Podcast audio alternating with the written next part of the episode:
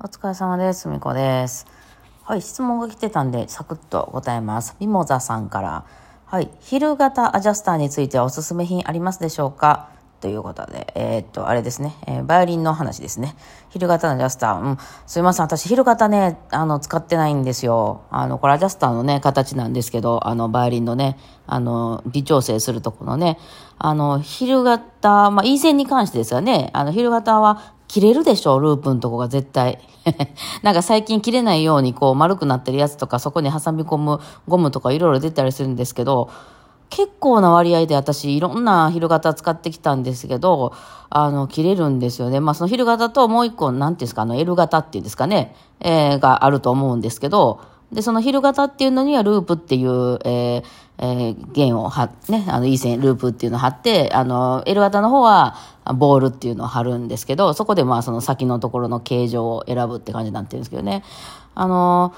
ループの場合はどうしてもそのループのとこが切れてしまうっていう私多分10回に1回ぐらい切れたんちゃうかなっていうぐらいの割合で切れたり、まあ古くなってきたらそこから切れたりっていうことがあったので、もうちょっとやってられんわと思って、なんか貼るたんびに切れるみたいな、あの、なんか時もあったりとかして、まあどっちが悪いんかわかんないですけど、えーで、楽器屋になんかこれいつもここで切れるよねっていう、まあそのね、あの、私結構、どうなんでしょう、その E 線は安いのも多かったりするんですけど、私結構ね、1500円とか2000円とかする E 線貼るので、それが貼るたんびに切れるってなったらちょっとなんかイラッとするので、えー切れへん方法ないかってなったら、まあその昼型は切れることが多いで、どうしてもそこにその力が、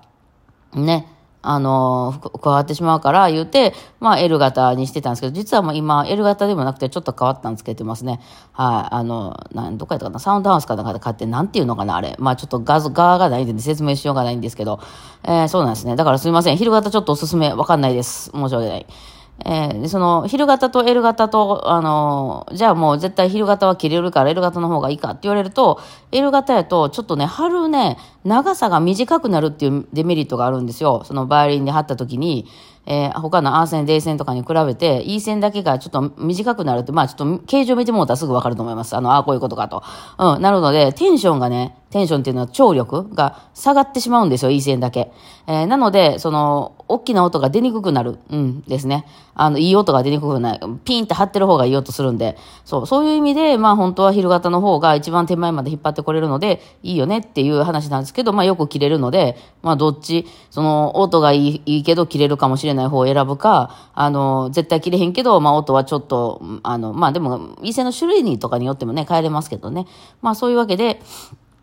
うん、あの待ってるかなっていう感じはするね。えーで、で、私は今両方の、あの、なんていうの、デメリットを回避してるような、えーアジャスターで、もし、あの、まだリンクがあれば下に貼っときますわ。私が使ってるアジャスター。なんか変な形のやつです。楽器の形状によってはちょっと合わないかもしれない。うん。あと L 型は、私みたいに、こう、丸い楽器、こう、中央部分が盛り上がってる、まあ、オールドに多い楽器の形ですけど、の場合は、あの、下にその木のとこに触れてしまう、思いっきりアジャスターを、ま、こう、回していくと、触れてしまう恐れがあるので、まあ、その辺は私もよく気づいたりしてましたけどね、ちょっと注意が必要であったりはしますね。まあ、この辺はかなりマニアックな話で、はい、すみません、そんな感じですね。まあ、アジャスターもね、結構重かったりするのでね、よくあの、初心者の人で、その、テルピースと一体化ではなくて、あの、なんちゅうの？あの、アジャスターの結構重いやつを4本つけてるみたいな人いるけど、めっちゃ重って思いますから、私ね。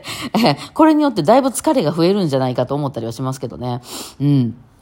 まあまあ、ジャスターもね、結構フルチタンみたいな、チタンで全部できてるやつとか結構高いやつ持ってたりしますけど、あれでだいぶ音は変わりますけどね。うん、あの、まあ、そうそう、他のパーツもそうなんですけどね。はい。まあ、そんな感じでございます。はい。もうバイオリンね、バイオリンのパーツに関しては、まあ、最近ちょっと私一周回って、なんかそのすごい際どいチューニングをいろいろするようなのはなお、なくなってきたかな。結局一緒やなって。まあでもこれはね、経験しないとあれなんですけど、うん、まあその私は駒の位置だったり、昆虫の位置だったり、選ぶ弦だったり、まあ弓の毛替えの、あの毛の量とか毛の幅とかそういうことって結構ちょっと変わってたんです。まあ顎当てもちょっと不思議な使ってますけどもね。うん。っていうのはやっぱその自分がいいなと思うやつを選んでいってたら、その世に出てるあこれいいですよって言われるのと、やっぱどうも違うらしいと。え、あの、いいですよって言われたのをな、結構今までもうそれはめっちゃすごいお金、多分今まで何百万とかかってるんじゃないですかそのパーツだけで。うん。それをいろいろ試してみたけど、そ、そんなにいいかなっていう感じやったんですよね。その20万の顎当てとかもいろいろ試してみたりしましたけど、そんなにいいかなと。ほんで、別にいろいろいろ試した結果、まあ、あのね、高いのも良かったし、安くて良かったのもあ合ってるのもあったし、うん、あの、っていうのいろいろで、で、うん、これがいい、これがいいって、で、駒の場所もこっちがいいとか言っていろいろ試してきて、あのー、まあ、弾きやすいっていうのに、だから自分が弾きやすいかどうかっていうところに、あの、めっちゃ寄せたチューニングに、チューニングとか、調整に、私はもう今まで楽器屋さんも巻き込み、いや、もうちょっとこっちしてくれ、楽器屋さんがね、いや、普通こんなんせえへんでっていうやつでも、私はこっちの方が音が好きやから、こうしてくれと。あと、弦も、まあ、よくあるがちな、その、オーソドックスなエヴァピラッチだったり、まあ、ドミナントだったりっていうのも、貼ってた時期もあるんですけど、今私やってるのポップスの方やから、あんまりそのクラシック的なこの、なんていうの、リッチで、こう、豪華な音が出したいわけではないので、あの、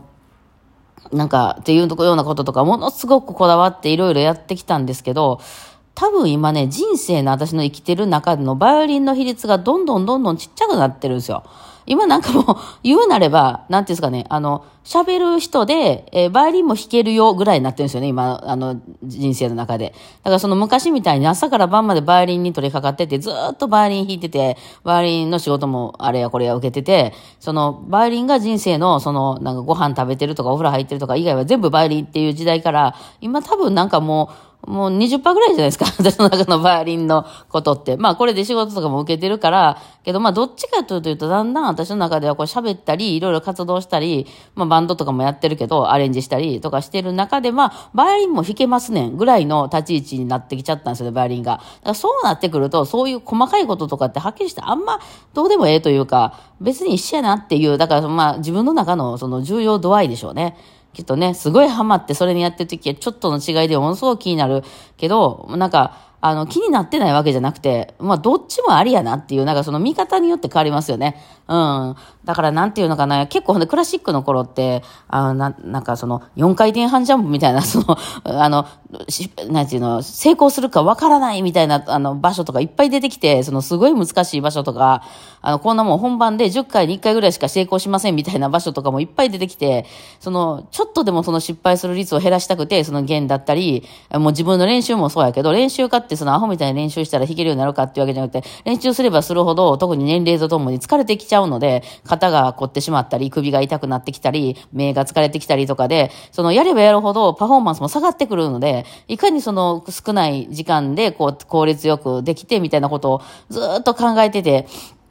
ね、あの、そういうの考えてましたけど、なんか、あの、見方が、世界が変わると、また全然変わってくるなっていうのはね、最近ほんま思います。いや、ほんまにね、その、今までね、いろいろ、曲を弾いて、だまあクラシックはそれこそ著作権とかが切れてるので、まあそれはありかなと思うんですけど、まあ好き嫌いっていうところがまあ大きいとは思うんですよね。好きだったら多分できると思うんです。うん。で、でも私はあの、ぶっちゃけてしまうと、今もう今になって気づきましたけど、音楽に対してそんな熱はないですね。いや、面白いなって思うぐらいかな。なんか映画とかも面白いな、美術とか面白いな、そういう演劇を見に行ったりとか、その、あの、何、えー、なんかそういうミュージカルを見に行ったりとか、あとはなんかそういう、全然音楽とかじゃなくて美術館見に行くとか、あの、旅行行くとか、まあそういうのも面白いですよね。いろいろ面白いものあります。そういうなんか趣味、なんか陶芸にはまるとか、そういうなんか趣味と言われるようなものってあるじゃないですか。まあスポーツでもいいですよ。そうた中の一つにバイリンがあるな、ぐらいな感じで、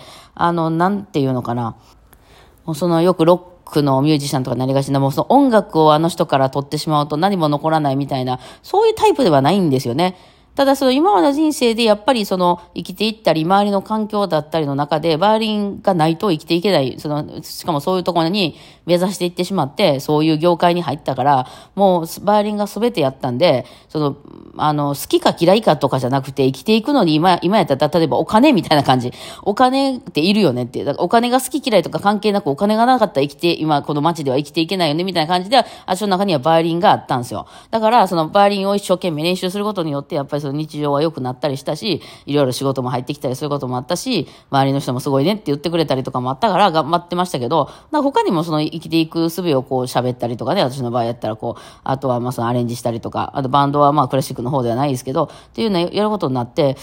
うん、なんか別にその、そこにすがりつくほど好きかって言われたらそうでもないと。うん、それはね、もううすうすずっと感じてましたよね。で、えっ、ー、と、そうなってくる場合、その音楽業界がめちゃくちゃ稼げる場所とかであるんだら、その生活していく上にそれ弾けたらすごく有利なので、私もそれを使っていったらいいと思うんですけど、まあ弾いても弾いてもあんまり儲かんないなっていうのもあるし、クラシック業界自体がそんな、その世の中の全体の中から、だいぶその小さい規模というか、あの、その中のそのごく少数のトッププレレイヤーみたいな人たちは儲けてると思うんですけど、そうじゃない人たちっていうのは、市場規模が小さすぎるので、そんなとこまでお金がなかなか回ってこないかなっていうのはあって、それでも本人が好きであればいろいろね、展開していけると思うんですけど、まあそこまで興味もないというんで。であとはその、じゃあポップスの方ってなっても、ポップスもこれね、その、人の曲を弾いてる限り儲からない仕組みになってるんですよ、今ね。まあ私もいろいろそうやって出したりしてますよね、YouTube で。えー、で、再生回数結構その有名な曲ね、あの、鬼滅の曲弾きましたとか、今売れてる曲弾きましたとか言ったら、まああるんですけど、あの、著作権がある以上、私の方には一部分しか収益入ってこないので、その広告にしろ何にしろ全部山分けになっちゃうと、ほぼね、儲からないんですよ。